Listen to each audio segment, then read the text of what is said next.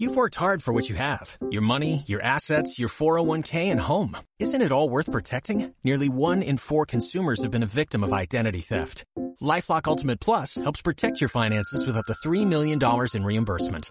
LifeLock alerts you to identity threats you might miss. And if your identity is stolen, your dedicated US-based restoration specialist will work to fix it. Let LifeLock help protect what you've worked so hard for. Save 25% off your first year on LifeLock Ultimate Plus at LifeLock.com slash aware. Terms apply.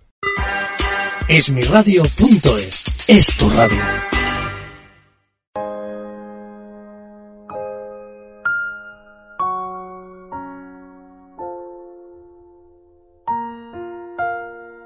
Buenas noches, queridos amigos, muy buenas noches, queridos esféricos. Hace un tiempo comenzaba el programa hablando sobre una de las peores experiencias que he vivido en mi vida y que tiene mucho que ver con el tema que esta noche vamos a tratar. Cuando la vida de alguien a quien quieres está en peligro, la reacción es diversa y actúas de mil formas desconocidas en ti hasta ese momento. Te sorprende porque ves que en el fondo ante la muerte eres tan débil como el que más. Y esas reacciones de las que os hablo te demuestran que dentro de ti existe un humano tan humano como cualquier otro. También te das cuenta de que a pesar de la debilidad de tu corazón, una extraña fuerza nace en su interior y te mantiene alerta durante ese proceso que tanto te entristece. Es bastante contradictorio, pero es la demostración de la capacidad que tiene el ser humano para sobreponerse y actuar ante cualquier imprevisto o sorpresa que la vida nos da. En muchos casos somos testigos directos de una despedida que nos hace ver que la vida es como una llama que cuando se queda sin oxígeno se desvanece. Casi siempre nos deja miles de preguntas sin responder y sobre todo un por qué, así sin más.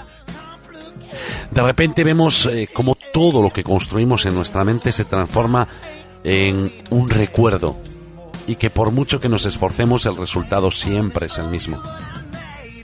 Nos aferramos a la idea de que existe un Dios que acogerá a esa persona en su reino, porque de algún modo eso es lo que calmará nuestro desconcierto. Pero la realidad es que nadie ha vuelto para contarnos cómo es esa acogida. Nadie ha vuelto para esclarecer ese misterio y decirnos si quien lo espera es un Dios u otros que, como Él, han tenido que partir a ese lugar desconocido. A pesar de ello, lo que sí está claro es que en muchos casos estos contactan con nosotros para darnos un mensaje. Esto me hace pensar que tal vez esos que tanto queremos y se van sean lo que de alguna forma y sin saber el por qué siguen su vida en otro lugar, esperando a los que llegan y diciéndoles en muchos casos cómo deben hacer para darnos ese mensaje tan esperado y del que Juan José Benítez nos hablaba hace unos años en este programa. Estoy bien. Tal vez ellos sean los verdaderos dioses. Tal vez ellos sean los verdaderos guías de los que tanto hablamos en este y en tantos programas. No sé, tal vez sea que existe una realidad que desconocemos todavía y en la que esas personas que nosotros recordamos sigan viviendo, esperando a que algún día volvamos a reencontrarnos. Comienza la cuarta esfera.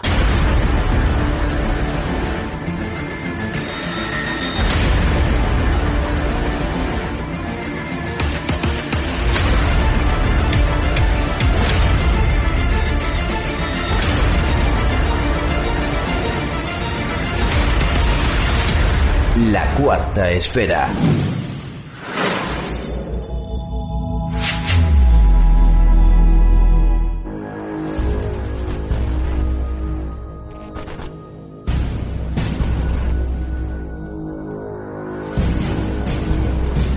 Dirige y presenta Eduardo Pereira.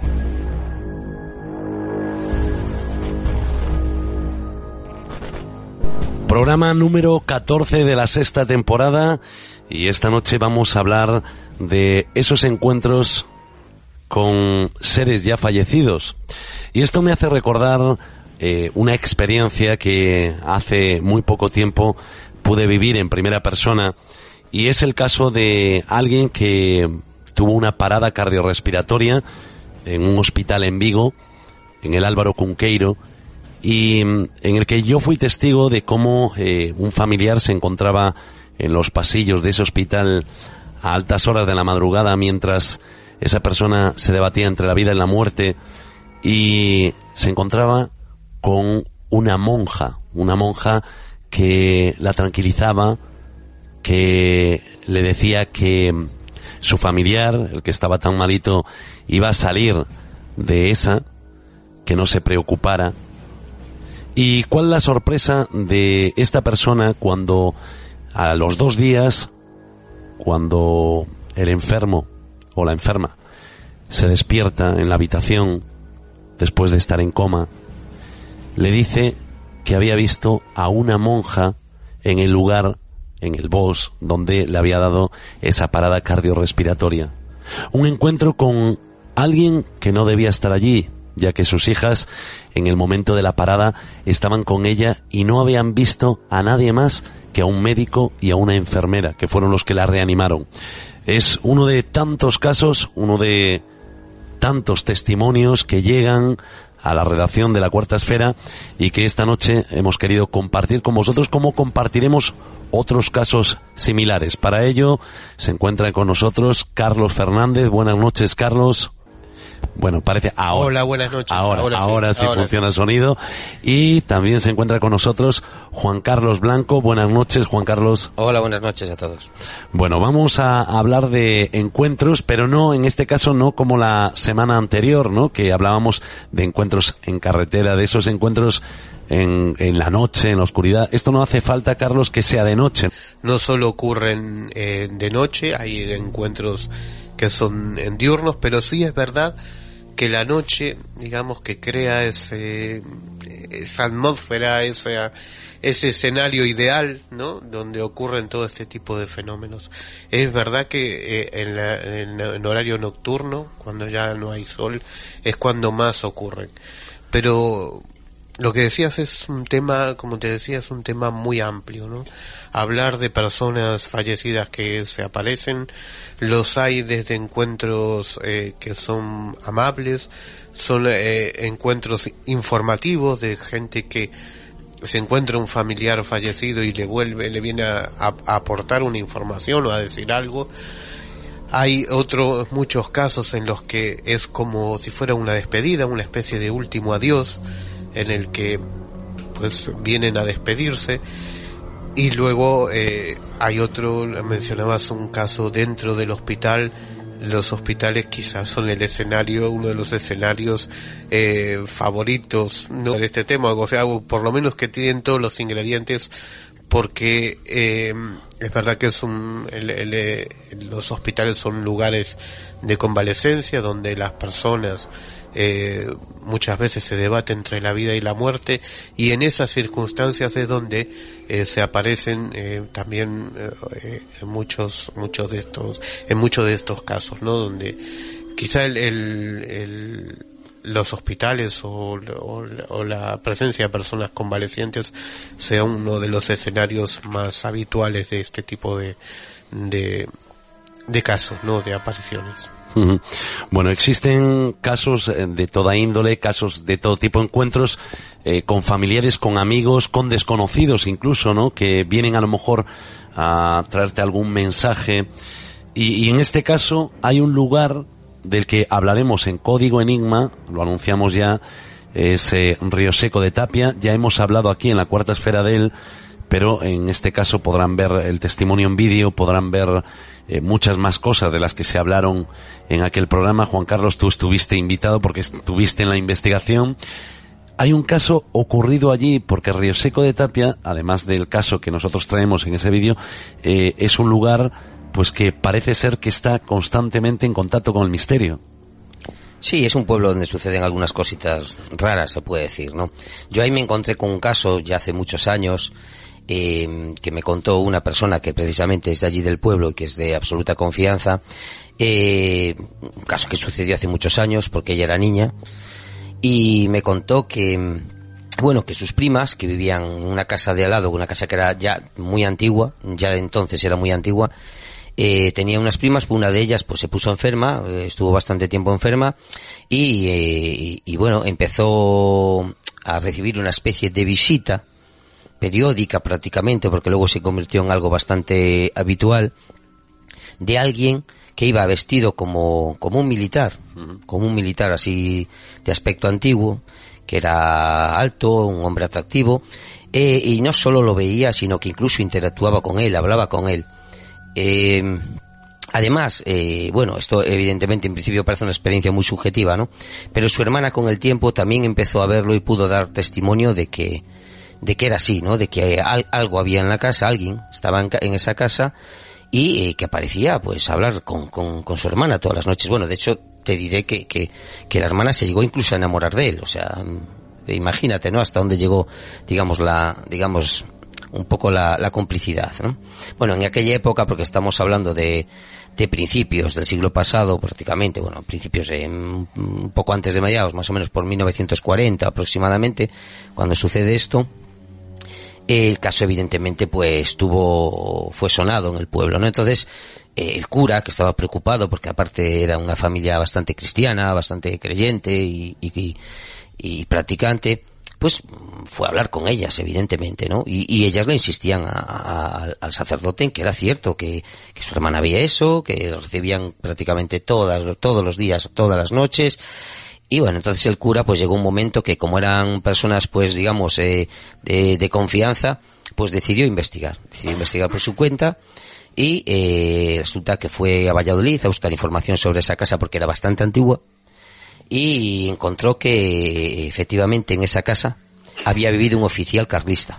O sea que, vamos, que lo que contaban ellas pues que no era ninguna no era ninguna ninguna invención, invención ¿no?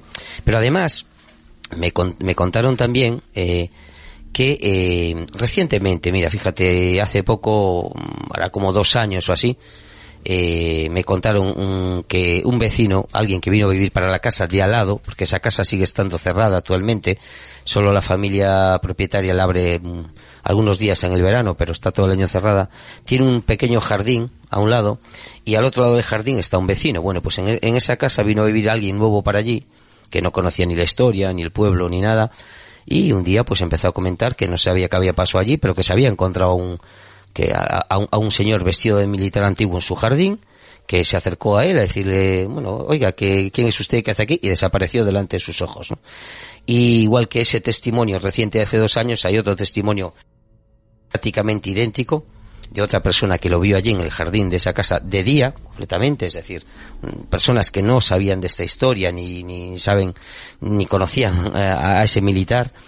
Eh, también hace unos poquitos años más hubo otro testigo exactamente que confirmaba lo mismo, ¿no? Entonces, estamos hablando de casos que, digamos, eh, aunque la experiencia en sí mismo pueda ser subjetiva, estamos hablando de un caso en el cual eh, hay varios testimonios ¿eh? ya desde muy atrás y recientemente que hablan de ese de, de ese militar carlista. Ujú.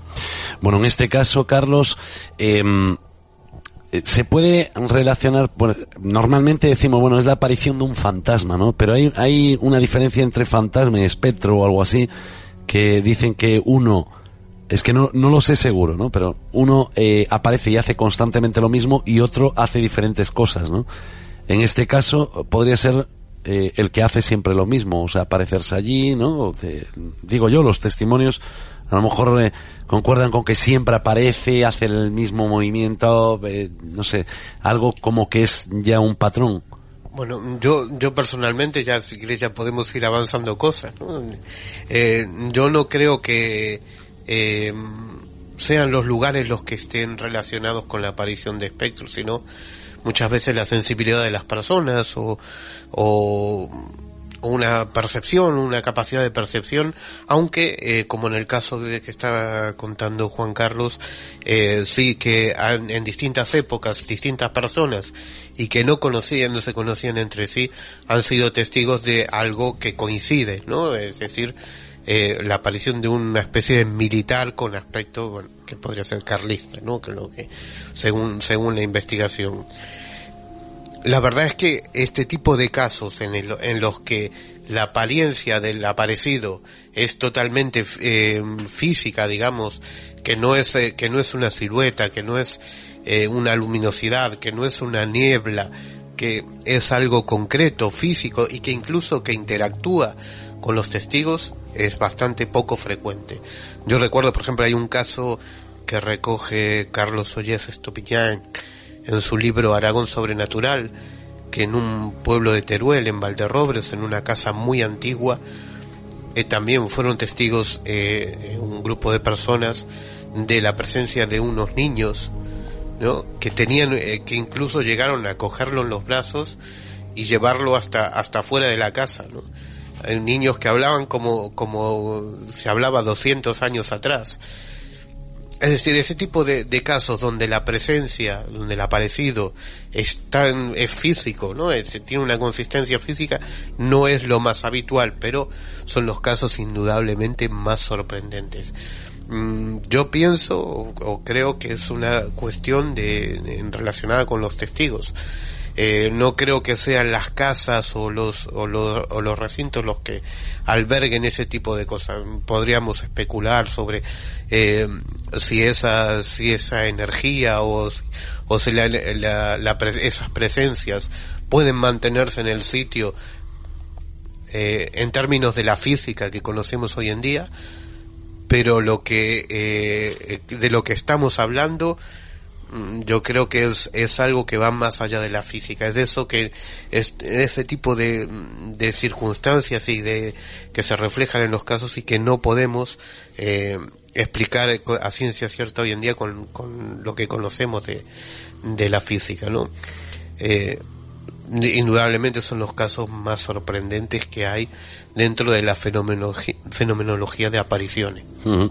Bueno, entonces eh, quiere decir que todo esto puede tener una relación con el testigo, ¿no? Es decir, que sea la persona la que lo puede ver. Si hubiera dos personas diferentes, ¿no? O sea, están dos personas en el mismo lugar, ¿puede una verlo y otra no? Eso ocurre, eh, no siempre, ¿no? Ocurre que los dos ven una misma cosa, ¿no? Eh, y, esto lo podemos traspolar no solo al fenómeno del que estamos hablando hoy en día, sino a otros muchos fenómenos eh, relacionados con apariciones, ¿no? En las que algunos testigos, en ocasiones hay testigos que ven los dos la misma cosa, con lo cual pues tiene ese aspecto físico, digamos, o por lo menos es la misma percepción para los dos, y en otros casos pues hay personas que ven eh, un, eh, ven una cosa y el y la persona que está al lado no no la ve ¿no? Eh, bueno el tema es muy complejo ¿no? es muy complejo y tiene tantas variantes y a veces es tan diferente entre sí que no puedes eh, cerrar una hipótesis única para explicarlo todo Uh -huh. Bueno, y en muchas ocasiones esa la apariencia del que se aparece es, eh, como tú bien decías, física, o sea, no hay esa niebla, no hay, parece una persona real, ¿no? Yo, a, a, mí esto me recuerda a un caso que vi esta semana en un documental en el que habla un historiador, eh, habla sobre un niño que está enterrado en un cementerio en Lima, en Perú, eh, presbítero maestro, se llama así el cementerio, es un niño que se murió enfermo con seis años y que parece ser, bueno, pues que mucha gente eh, es devota de él y van a hacerle, pues, eh, peticiones, ¿no? Para, para que salve vidas, lo, lo típico, como si fuera un, un santo. Resulta que este mm, testigo, este historiador, es una de las personas encargadas de contar la historia del cementerio porque es gigantesco y tiene un montón de historia.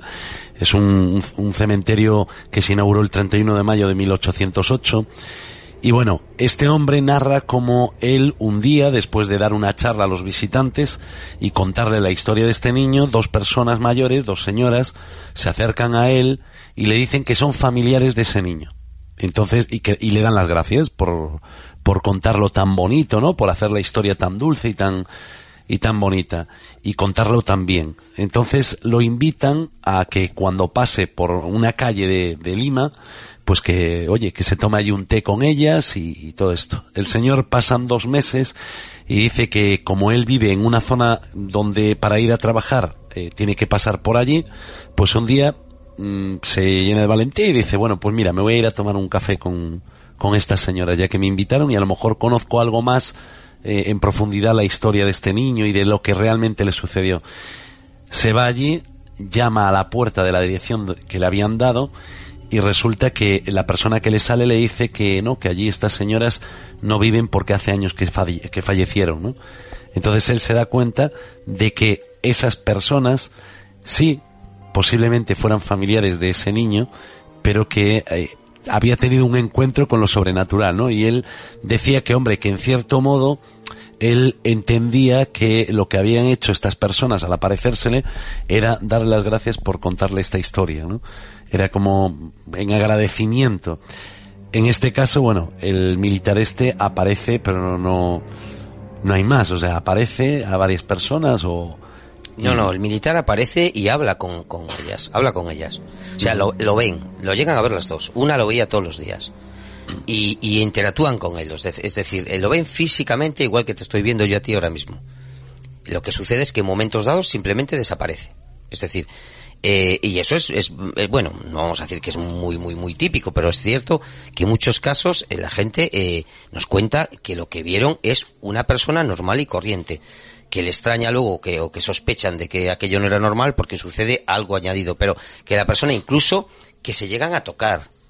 Es física la persona. En ese momento, cuando están interactuando con esa persona, esa persona es física y a veces hablan incluso de, de, que notan cierta frío, cierto frío alrededor cuando están cerca de una persona de ese tipo y demás, ¿no? Entonces, en el caso este de Río Seco, lo veían perfectamente y las personas que, que fueron testigos de cuando lo vieron en el jardín, dijeron exactamente lo mismo. Dijeron, yo vi a un señor vestido así como de militar antiguo, estaba así detrás de un seto, me acerqué para hablar con él, porque dije, ¿qué hace allí? ¿No? Porque era, era su jardín. ¿Qué, ¿Qué hace allí? Y dice, en cuanto me giré y fui hacia él, desapareció. Es decir, vieron algo físico, no vieron algo fantasmagórico, sino una persona, eh, digamos, eh, entera, completamente entera, o sea, mm, como ves a cualquier persona, vamos. Y hay muchos, hay, hay varios casos, ¿eh? hay varios casos de esos, de, ver a la persona, no en plan fantasmagórico, ¿no? Que es lo que hablábamos. Lo extraño es que eh, no se sabe el por qué, ¿no? Porque hay eh, situaciones o circunstancias en que a lo mejor es para dar un mensaje, ¿no? Pero en este caso, este señor se aparece allí, no se sabe el por qué ni el por qué eso, no. Eso yo no lo sé. A ver, eh, yo sé que, a ver, eh, mm, hace un momento estabais hablando si, si los lugares, ¿no? Si, si puede, entiendo que estabais hablando de si los lugares tienen asociado a veces un espectro, un fantasma, un espíritu. Lo, yo, yo creo que sí. Yo creo que hay casos en los que los, eh, eh esos espectros, esos espíritus, llámale como, como tú creas, eh, están asociados siempre a, un mismo sitio. De hecho, este militar carlista, por ejemplo, allí en el pueblo solo fue visto allí, en la casa y en el jardín. Que ese, jardín anteriormente mm, seguramente era de la misma casa. Me explico, o sea, no, no, no es que hoy día es de, es de, es de, de la casa de lado, pero en su momento era todo de la misma finca. Entonces, eh, está como en, donde estuvo viviendo, donde estuvo siempre y permanece allí. Es decir, es como si estuvieran destinados o a estar allí, no sé, o, que algo dejaran por hacer y que estén puede ser puede ser. Lo que yo no te puedo contar las conversaciones exactamente que tuvieron porque no, con la niña porque no las conozco cuando, porque eran niñas no eran joven, bueno, jovencitas no eran tan niñas. Pero eh, la persona que sí me lo cuenta sí su prima la persona que me lo contó era un poco más más más joven que ellas pero bueno, lo vivieron, lo vivió de primera mano, bueno, y aquello fue sonado en el pueblo, ¿no? Es decir, al final lo vivió todo el mundo realmente, porque eso se comentó por todos, por todos los sitios. Pero bueno, quiero decir que yo creo que sí, sí hay sitios que, sitios determinados que tienen asociadas este tipo de apariciones y que solo aparecen ahí. Por lo demás, que luego hay sitios donde aparecen eh, pues eh, personas que no tienen ninguna relación o que las personas que viven allí no, no la conocen, no, no tienen ninguna relación aparente pues también. Es que como dijo Carlos antes, esto es muy variado. Aquí te encuentras casos de, de, de todo tipo. sí, de lo más variopinto. Claro, claro. Gente desconocida que aparece como un momento dado, pues como decía Carlos, gente que a lo mejor en, en el momento que está cerca de fallecer o recientemente fallecida viene como a despedirse. De esos casos hay muchos. Bueno, yo recuerdo mi abuela siempre contaba que tenía un vecino que días antes de fallecer se le aparecía a la gente. Y, que todo el mundo en, el, en la aldea donde vivían sabía que ese señor era imposible que estuviera allí porque estaba en Vigo, un hospital a unos 40 kilómetros de donde ellos vivían y que estaba falleciendo, o sea, que era un señor muy mayor por aquel entonces y lo sabían, o sea, ellos eran eh, eh, eran conscientes de que aquella persona que estaban viendo, aunque era el vecino, no tenía que estar allí. Entonces lo que hacían era eh, ir a rezarle, ¿no? Iban a rezarle allí a la puerta y, todo esto. Pero siempre contó eso, ¿no? Y que siempre iba acompañado con un niño.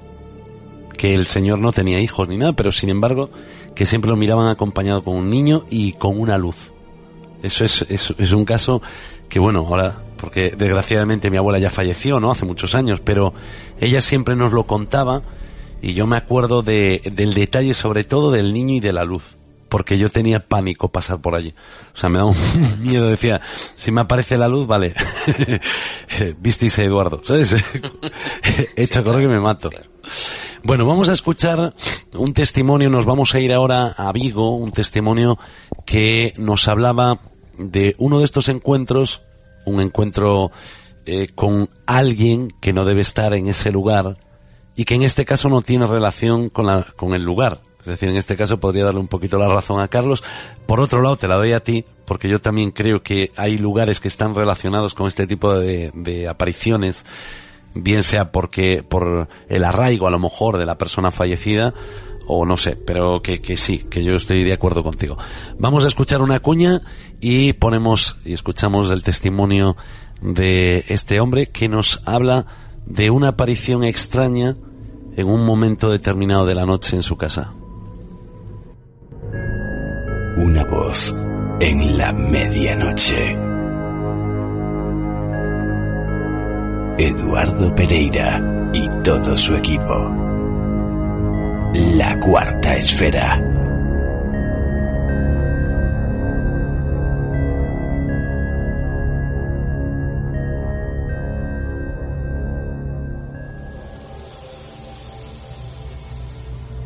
Estás tirado en cama, yo estaba en el lado derecho de la habitación, la persona entró a los pies de la cama desde el lado izquierdo y la vi ir caminando hacia los pies de la cama bajé el ordenador que lo tenía encima de, las piernas e intenté despertar a mi novia. Cuando se paró la persona esa al lado de los pies de la cama de mi lado, fui a despertarla y cuando miré ya no estaba nadie.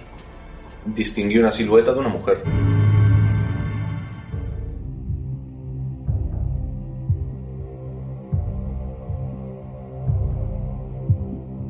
Bueno, en este caso el testimonio está en el ordenador jugando una noche tranquila eh, se acababan de acostar hacía muy poco.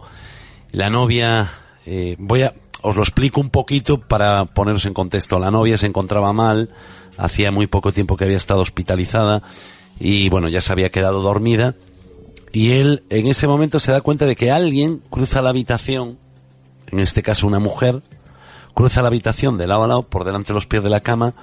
Él, aunque no lo escuchamos, me decía que empieza a gritar, porque claro, se asusta y, e intenta despertar a su novia, su novia no despierta, hasta pasa unos segundos, ¿no? Después de, ver eso.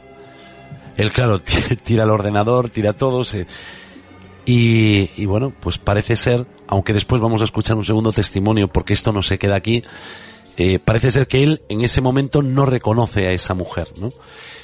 Como tú decías, Carlos, Mm, a lo mejor no hay relación, por lo menos, por lo menos en ciertas apariciones con el lugar. Porque en este caso, y como vamos a ver después, esta persona nunca había estado en esa casa.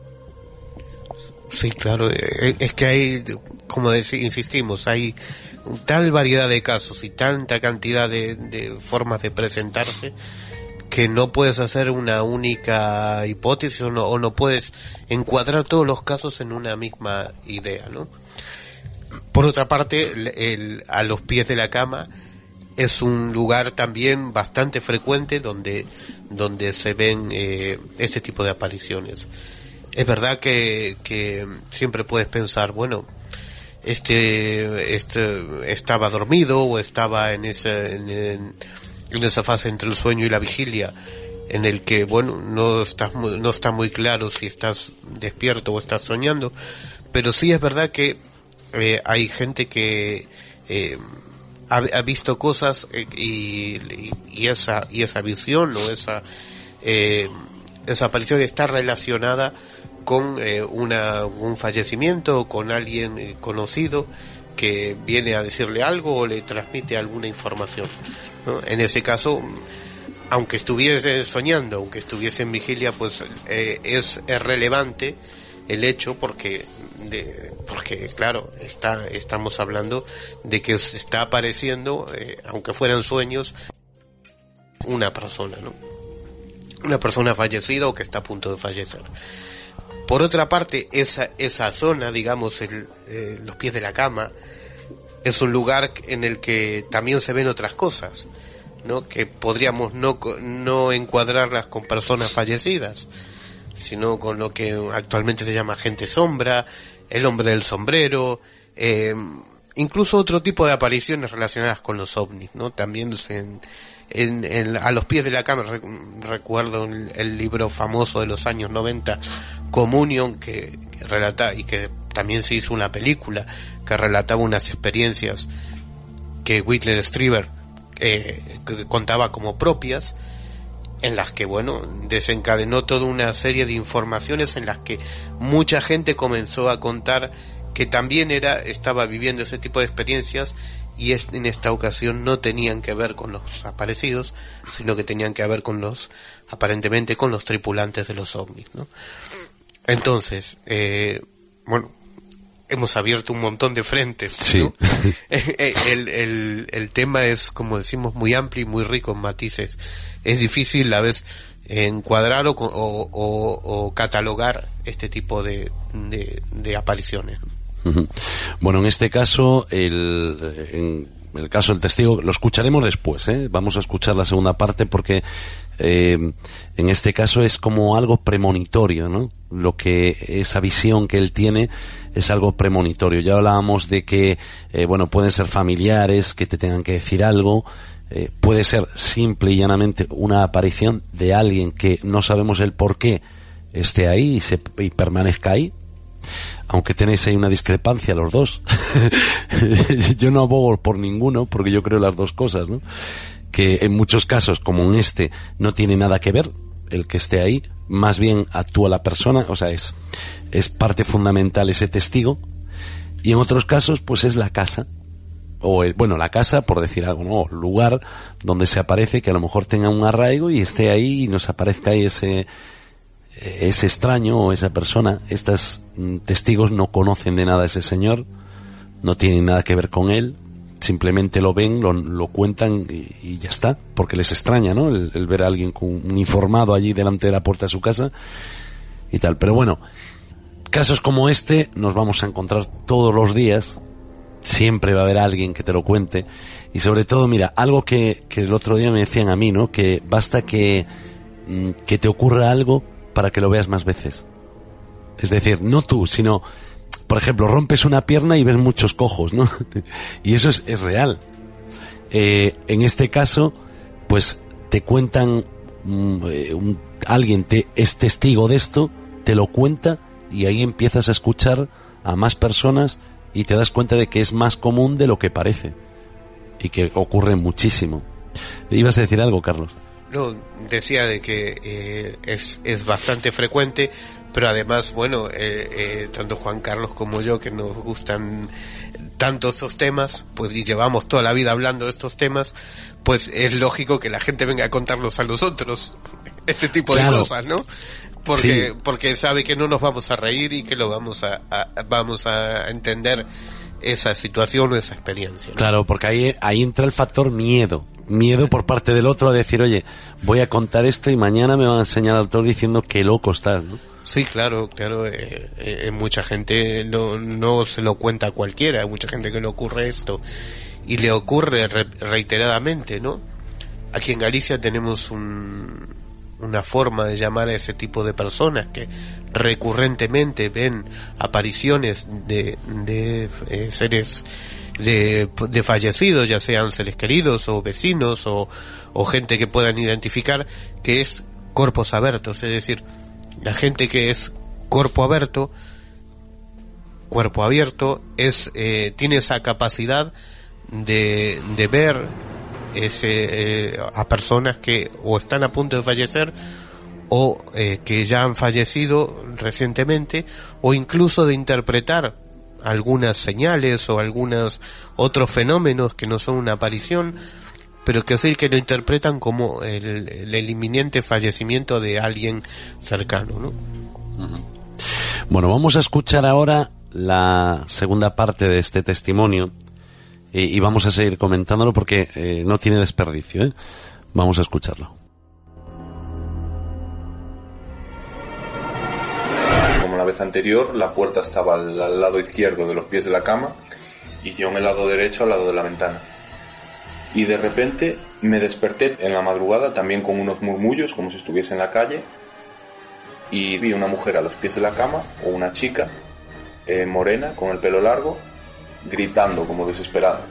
No pude reconocer en ese momento a la persona, pero un mes después eh, me comentaron que una amiga mía había muerto de un accidente. Y por lo que me pude enterar, el accidente fue bastante violento.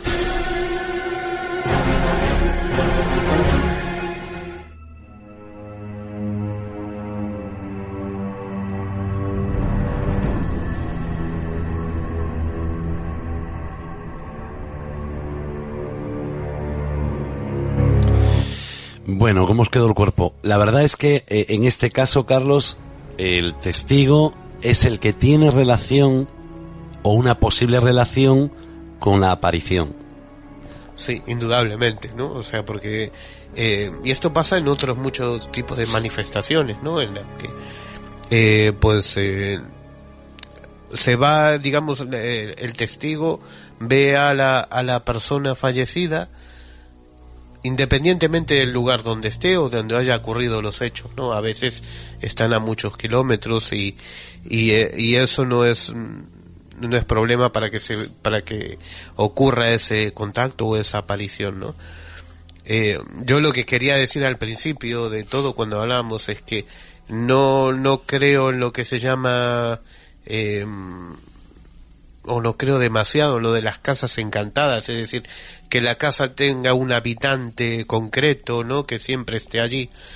Eh, entiendo que si si es una persona fallecida, si es alguien que falleció, aunque fuera en ese lugar, eh, no está no está ahí porque eh, porque eh, falleció ahí o porque le ocurrió algo luctuoso ahí. Eh, no hay nada físico digamos dentro de lo que sabemos hoy en día de la física.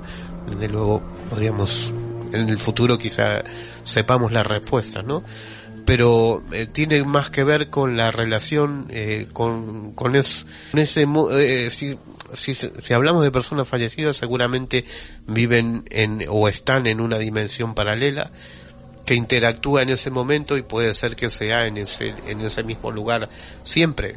Pero no eso no quiere decir que el lugar esté eh, digamos que tenga ese inquilino siempre ¿no? que esté ahí siempre. Eso es lo que quiere decir.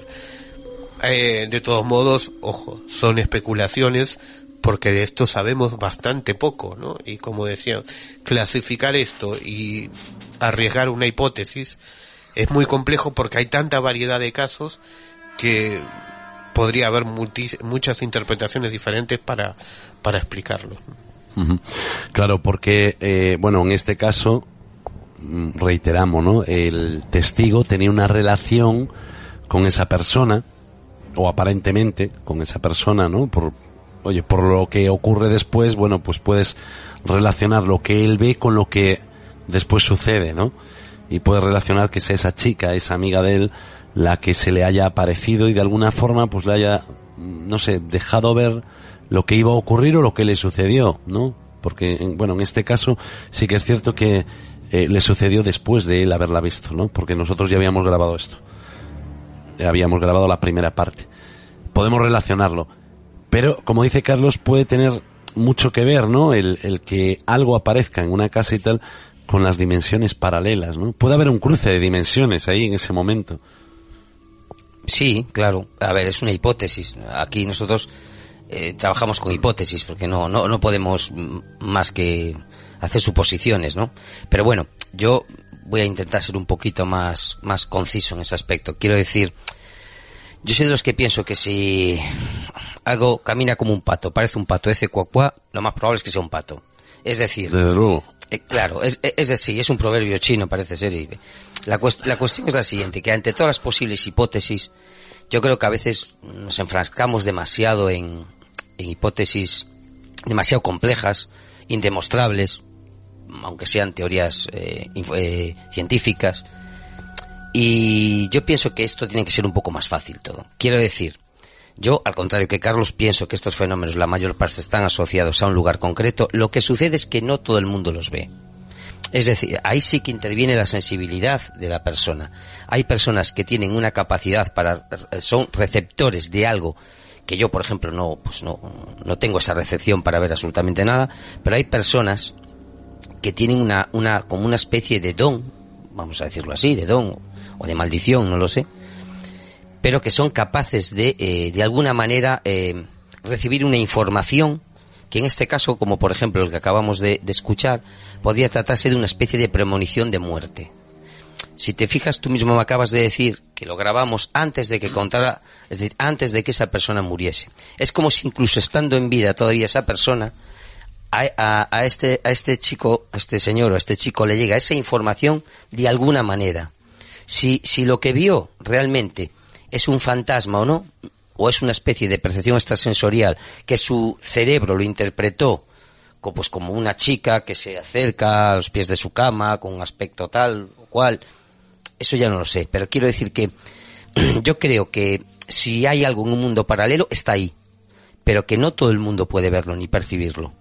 Eh, lo de los cuerpos abiertos me parece un, un acierto, lo que decía Carlos hace un momento, precisamente, ¿no? Que llamamos cuerpos abiertos, que son unas personas que lo que tienen en realidad es como una especie de sensibilidad, algo que no tiene, pues a lo mejor seguramente no tendremos la mayoría. Que no solo pueden ver, no solo pueden percibir, sino incluso algunos de ellos ¿eh? son utilizados por esos supuestos entes o espíritus para manifestarse, es decir, para hablar a través de ese cuerpo abierto. canal. Una especie de canal, exactamente. Entonces yo ya te digo, mira, hay muchas hipótesis, podemos darle las vueltas que queráis, pero mm, pienso que se trata de algo que está efectivamente como en otra dimensión. Tal vez sobrevivamos a la muerte como, como, como estamos en vida, solo que en otra dimensión, eh, después de la cual los que siguen aquí no nos podrán ver o solo nos podrán ver en determinados casos, es decir, solo cuando, cuando pues, su, su, su sensibilidad o sus características se lo permitan. Y posiblemente por eso haya mucha gente que re- ve repetitivamente cosas y otros como yo, pues que no vemos nada, que, que por más No, vueltas que no le ves nada aparentemente, porque a lo mejor... a- aparentemente, claro, claro, estamos hablando aparentemente, al- algo que digamos, oye, mira, esto me pareció muy raro, tal, ¿no? Sí, porque a ti, a ti, a ver, yo sé, bueno, vol- volvemos a hacer un poquito de publicidad, ¿no? Sobre el caso Río Seco. Yo sé que a ti te agarraron de un brazo. Sí, efectivamente, pero fíjate, eh, eh, ese caso que ya lo contamos y bueno, si un día lo hablamos aquí, pues lo, lo veremos a, repasar. En ese caso, eh, eh, yo evidentemente tengo muy claro que a mí me agarran del brazo, que es algo anormal porque allí no había nadie, aparentemente, para agarrarme del brazo. En ese caso yo creo que no se trata de mi sensibilidad realmente, sino de que hay algo, una fuerza, algo que puede, que es capaz de transmitirme esa sensación. Es decir, no que yo tenga una sensibilidad especial, no lo creo, para nada. Es más, pienso que eso fue, eh, ¿cómo diríamos? Eh, hecho, ese agarrón que yo recibo es hecho como de advertencia, como algo de advertencia, como algo que, que, que me estaba avisando tú de que yo, de- sí, de que yo no era bien recibido allí, sí, yo sí lo entendía así. ¿Tú o el resto? ¿O bueno, todos? el resto mm, a, a que agarraron es a mí. Yo no puedo ser. Igual, como yo fui el que entró en contacto con esta familia, fui el que, bueno, estuvo un poco más con ellos, no sé. Que fue a lo mejor un idea, mensaje no sé. como diciéndote, no metas las narices donde nadie te llama. Probablemente. Claro. probablemente. O no, o, al revés, queriendo llamar mi atención, pero yo lo único que logré eh, sentir fue pues un agarrón en el brazo y, y que me apretó el brazo también bastante fuerte. Eso fue lo que sentí, lo sentí durante varios segundos, no fue un roce, ni fue una cosa superficial, digamos, ¿no? Entonces, por eso te digo, pero no creo que sea porque yo tenga una sensibilidad especial, sino porque probablemente desde el otro lado, si hay otro lado, si, si eso fuera posible, también igual eh, desde ese lado pueden intervenir de vez en cuando de alguna manera para llamar la atención. Bueno, y de ahí, si pueden intervenir de vez en cuando para llamar la atención, eh, sería, bueno, en este caso sería algo inteligente, ¿no? Como por ejemplo el señor este que, que se aparece y que habla con las personas de una manera cordial, de una manera tranquila. A lo mejor es él el que se está preguntando qué hacen estas señoras aquí. A ver, el fenómeno está claro que muestra inteligencia, pero como casi todos. Lo que hablaba Carlos, mira, en este caso, ya que hablamos, por ejemplo, este del dormitorio, los típicos casos de visitantes de dormitorio, que pueden ser muy variados, en todos ellos se, se muestra algo que parece ser inteligente. Yo, para mí es evidente. Es que si no, ya no estaría, para mí no sería ningún misterio. Si detrás de esto no hay una inteligencia, entonces sería simplemente, no sé, una visión sin más, superflua, sin, sin sentido, y probablemente una simple alucinación. No, a veces aquí hay incluso información que le llega al receptor, a la persona que está aquí, que desconoce y que avala lo que vio. Es decir, digamos, informaciones desconocidas, ¿no? Por ejemplo, yo no sé, este caso que acabas de contar, eh, no sé eh, si, si, si el, el chico que, que, que vivió esta experiencia, digamos, eh, intuyó que eso era algo malo antes de que sucediera la muerte de, de- de esa chica. Es No, decir, en este caso No lo sé, claro, es decir, es que depende de cada caso. Pero quiero decir que ha- hay una manifestación inteligente detrás, no sé de qué naturaleza. Yo creo, o quiero creer, que se trata de, de fallecidos, de que cuando nos morimos, pues igual, oye, sobrevi- seguimos viviendo de otra manera, invisibles a los demás, simple y llanamente. Probablemente hasta que tengamos que trabajar allí también, no lo sé, espero Ojalá que no. que no. Pero, pero vamos, que no tengo ni idea, pero, pero sí que hay algo inteligente, sin duda. Eh, Sí lo creo. Bueno, Carlos, eh, Juan Carlos hablaba de que ese, cuando lo cogieron de la mano, cuando lo agarran, él siente como que es un aviso, ¿no? Porque también estamos hablando un poquito de, de esos, de esas apariciones o de esos, de ese contacto, eh, avisándonos, simplemente visitándonos, o sea, simplemente estando ahí, pero también hay casos en los que el que aparece es agresivo. Hay muchos casos. Sí, sí, hay casos de todo tipo, sí, sí, hay casos en los que no interactúa, hay casos en los que actúa para bien o transmite un mensaje o da una señal o algo y hay casos agresivos, ¿no? Hay casos en los que eh, incluso reiteradamente el testigo pues sufre eh, la, la presencia de esta persona que incluso llegan a la agresión, ¿no? Yo recuerdo un caso de una señora de, de un pueblito cerca de Lugo en el que eh, durante una buena temporada eh, una un, un ser se aparecía eh, en, sobre todo especialmente a los pies de la cama ahí ese lugar que, que señalamos como uno de los de los habituales ¿no? y y llegó a agredirla en más de una ocasión no incluso de, de arrastrarla eh, fuera de la cama no es decir eh, que había una agresión que se eh, que se notaba físicamente no es decir que se que era evidentemente física. Y que bueno eh, hay de todo eh, hay casos positivos hay eh, experiencias positivas hay experiencias negativas y hay experiencias que eh, pues no no tienen mayor trascendencia Mm, yo quería dejar dejar eh, sobre el caso que, que mencionabas antes del, del chico este que vio la presencia de, de de la que él interpretó que sería una antigua novia, ¿no? Amiga, amiga. Amiga.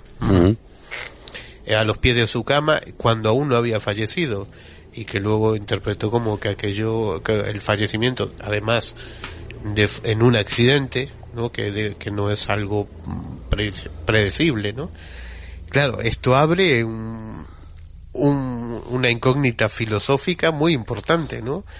y es si realmente la fecha de la muerte está prevista, ¿no? Eh, Porque, claro, si se aparece antes de que ocurra un accidente, que es algo fortuito, mm, oye, qué terrible eso, ¿eh? Hombre, yo O desde sea, luego... yo es que de- solo de pensarlo ya, de- de- por una vez en la vida siento miedo, ¿eh? Es que yo desde luego no querría saber el día que me voy a morir. Yo no sé qué opinan los esféricos, pero yo desde luego no lo querría saber. Prefiero no saberlo. Tú, Juan Carlos, eh, ¿a ti te gustaría saberlo? Te, te, te- Sí, sí, sin duda. ¿Por qué? ¿Para Porque qué? apro- aprovecharía el tiempo que me quedase a tope. Ah, bueno. Lo tengo clarísimo. O sea, si, si, si, de- si tuviese que elegir, lo preferiría. Pero Ahora, sería sin sin traumas, vivir. sin, sustos, no, no, saberlo y punto. Que te dijera, mañana tiras. Eh, Hombre, si me lo avisan de ir para mañana, la cosa se pone chunga. Que me Mañana, avisen con un mañana hay de partido tiempo en el antes, cielo. pero Sí, a ver, no sé, lo que dice Carlos, em, eso, ¿no? De que si está previsto no previsto.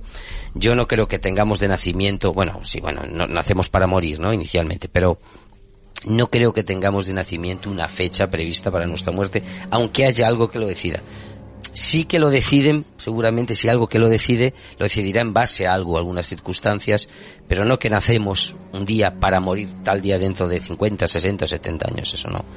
Tan, O sea, no crees en el destino, ¿no? Mm, yo creo que el destino tiene, tiene evidentemente, tiene, tiene una consecuencia, o sea, nosotros nos vamos labrando nuestro destino y, y creo que, que cuando llega la fecha de nuestra muerte es porque el destino o quien sea así lo quiso, pero que no nacemos, digamos, con una Con fecha, una fecha de concreta, caducidad, exactamente, con una fecha concreta de decir, no, tú te vas a, tú naces hoy, pero te vas a morir tal día de tal año, no.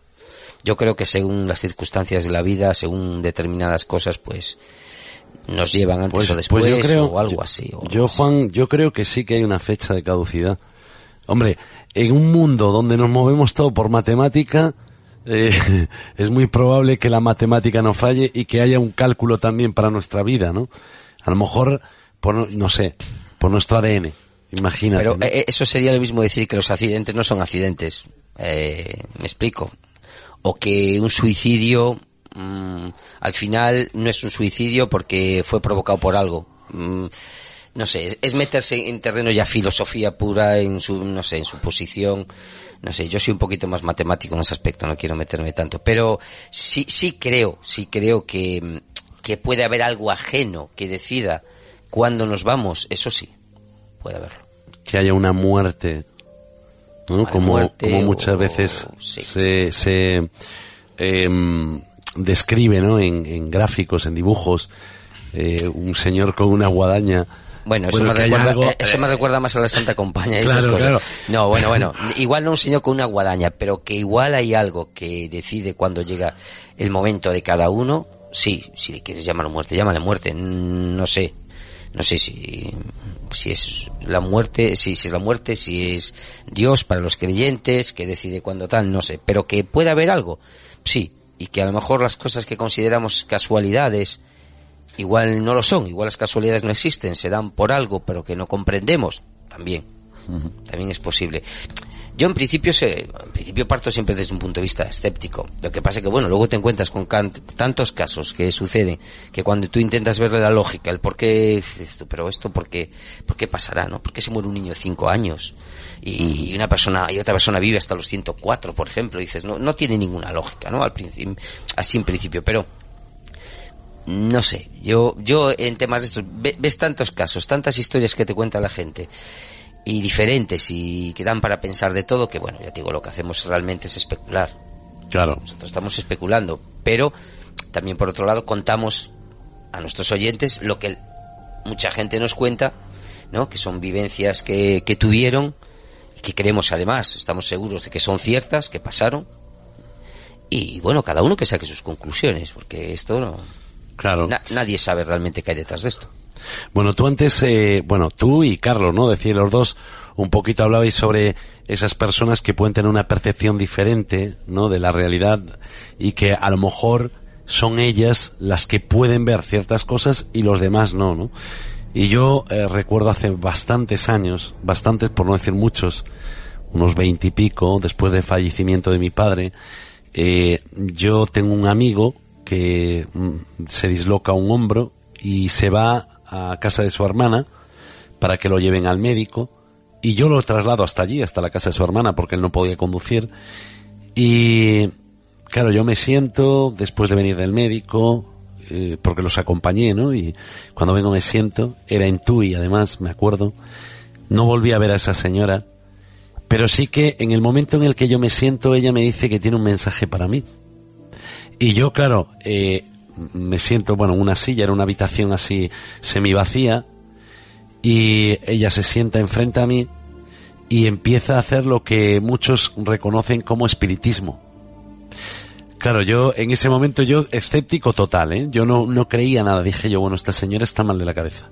Eso es lo que yo pensaba. Yo no, no había visto nunca a la hermana de mi compañero en mi vida.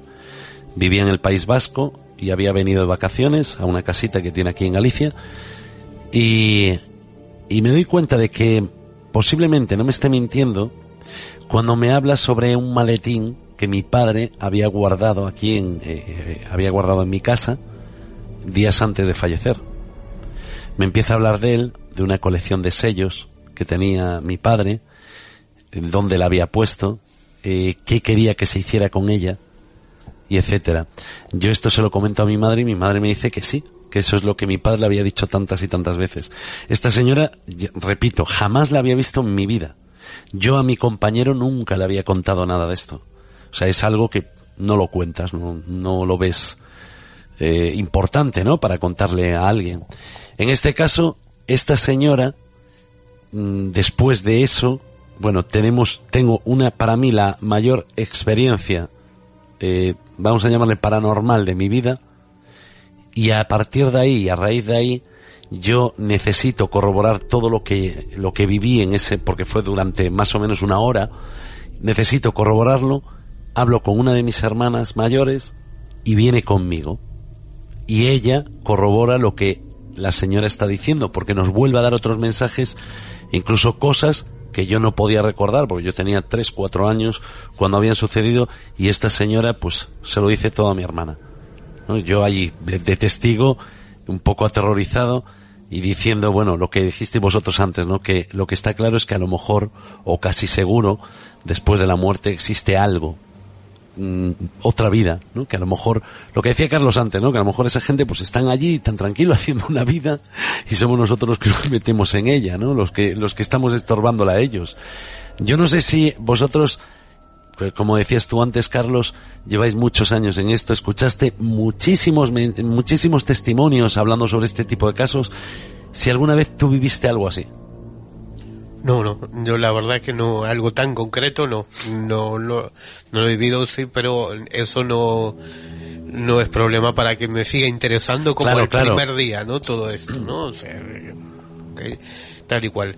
Y luego, a, a colación de todo esto, estas, si bien eh, esta señora te dio una serie de informaciones, ¿no? Que por ahí tú y tus familiares lo sabían, ¿no? Pero quería comentar de que siempre hay dos grandes líneas de explicación para, para estas cosas, dos grandes hipótesis que se barajan en la parapsicología desde hace más de 100 años, ¿no? Por una parte, que existe un contacto con el, con el más allá y que a través de eso se transmite esa información, y por otra parte que eh, fuera simplemente una cuestión de percepción, de percepción extrasensorial, de que esa información está en alguna parte, sea en tu mente, en la de tu familia, o la de, o sea, y esa señora sea capaz de eh, Traducirla. leerla o traducirla, ¿no? Esas son las dos grandes hipótesis, digamos la, la eh, de la trascendencia o la del espiritismo, y la de la percepción extrasensorial que se aplican a prácticamente todos los, fenómenos paranormales, ¿no? Hay gente que siempre eh, está debatiendo sobre estos temas, ¿no? Y dicen, no, porque eso fue un contacto con el más allá, no, que aquello fue que telepatía, ¿no? Bueno, eh, cualquiera de las dos hipótesis a veces es difícil de, de, de comprobar, ¿no? Y de decir, bueno, es esto, ¿no? Es, es, eh, eh, pero bueno, podría ser cualquiera de estas dos, ¿no? Las dos son iguales, igual de, de incomprobables, eh, igual de difíciles de, de determinar, pero eh, que son eh, las, las dos grandes ideas que siempre están en, el- en los debates de la parapsicología. ¿no? Bueno, ya para finalizar, Juan Carlos, algo que decir ya, ya nos quedamos sin tiempo. Bueno, nada, simplemente decir eso, que mm, ese caso que tú cuentas, por ejemplo, que yo creo que hay muchísima más gente eh, que tiene ese tipo de percepción de lo que creemos. Yo creo que es bastante habitual. Yo es más, te diría, sin llegar a lo mejor a ese extremo de, de ser tan, tan receptivo, ¿no? De ser capaz de, de percibir tanto, pero yo casi te diría que casi, eh, hay gente en cualquier familia que le suceden estas cosas, que pueden ver estas cosas, e incluso que pueden eh, a veces predecir ciertas cosas. Yo creo que nosotros esto no se cuenta, la gente tiene su, su miedo, su, no sé, pues a que se rían, si le cuentas algo de si cuentan algo de esto, ¿no? Que se rían de ellos, ah, cómo crees en estas cosas, a veces que te pasa esto, pero yo creo que eh, esto es muchísimo más habitual de lo que parece. Solo que son cosas que se quedan, se quedan en casa, en familia. Yo, por ejemplo, mi, en mi familia, mi madre eh, tiene una sensibilidad especial de- ya desde niña. Siempre vio cosas. O sea, yo no heredé eso, desde luego. Pero, pero, pero, pero ella sí, es decir, siempre vio cosas y cosas que luego, eh, digamos, em, premoniciones de muerte realmente tuvo, que, que de muerte que, que se produjeron. Es decir, sin ser nada, digamos, especial. No, no, se trata de, de, de, ser una, una, digamos, de ser un superevidente, no. Hablo de que hay gente eh, no sé, muy sensible, muy receptiva, muy perceptiva, no sé cómo, cómo, cómo explicarlo, pero que es, yo creo que es mucho más habitual de lo que parece. Muchísimo. O sea, creo que hay mucha gente con esas, con ciertas cualidades de ese tipo. Bueno, ¿y tú, Carlos, algo más que añadir al tema? No, simplemente, bueno, estoy de acuerdo con, con Juan Carlos. Esto es, es un fenómeno que prácticamente en todas las familias hay alguien que tiene este tipo de percepción. En, en mi caso, porque pues, el, el control suyo, pues yo cuento el mío. Claro. Un- mi abuela paterna también tenía esa capacidad. Ella viviendo en Buenos Aires, sus hermanos que habían fallecido aquí, se le aparecían para saludarle, para despedirse. Cuando hablemos, hablamos de los años 60, en los que no había teléfonos, no había... Claro o que sea, no- sí que lo sabía, pero que no era tan habitual. La comunicación era por carta. Tardaba muchos días. Sí. Entonces venía en barco. eh, Las cartas iban en barco. Y, y, te- y ella sabía estas cosas, sabía cuando alguno de sus hermanos fallecía, porque venían a saludarlo. ¿no? Yo no heredé tampoco eso. ¿eh? Bueno, pues yo- yo creo que ninguno de, no- de los tres heredamos nada de eso. Pero bueno, que lo que sí tenemos es esa curiosidad, ¿no? Por saber, por conocer y por descubrir un poquito qué es lo que hay tras todo este misterio y por eso cada noche de viernes pues nos sentamos aquí y cada noche de sábado nos sentamos en Código Enigma a hablar de estos temas. Buenas noches, Carlos. Buenas noches. Buenas noches, Juan Carlos. Buenas noches. Bueno, pues así ponemos punto y final al programa de esta noche. Hola, cariño. ¿Ves a mami? Te oigo, pero no te veo. ¿Ves a mamá? ¿Sí? Mami, ¿quién está detrás de ti? Vive el misterio desde otro punto de vista. La cuarta esfera.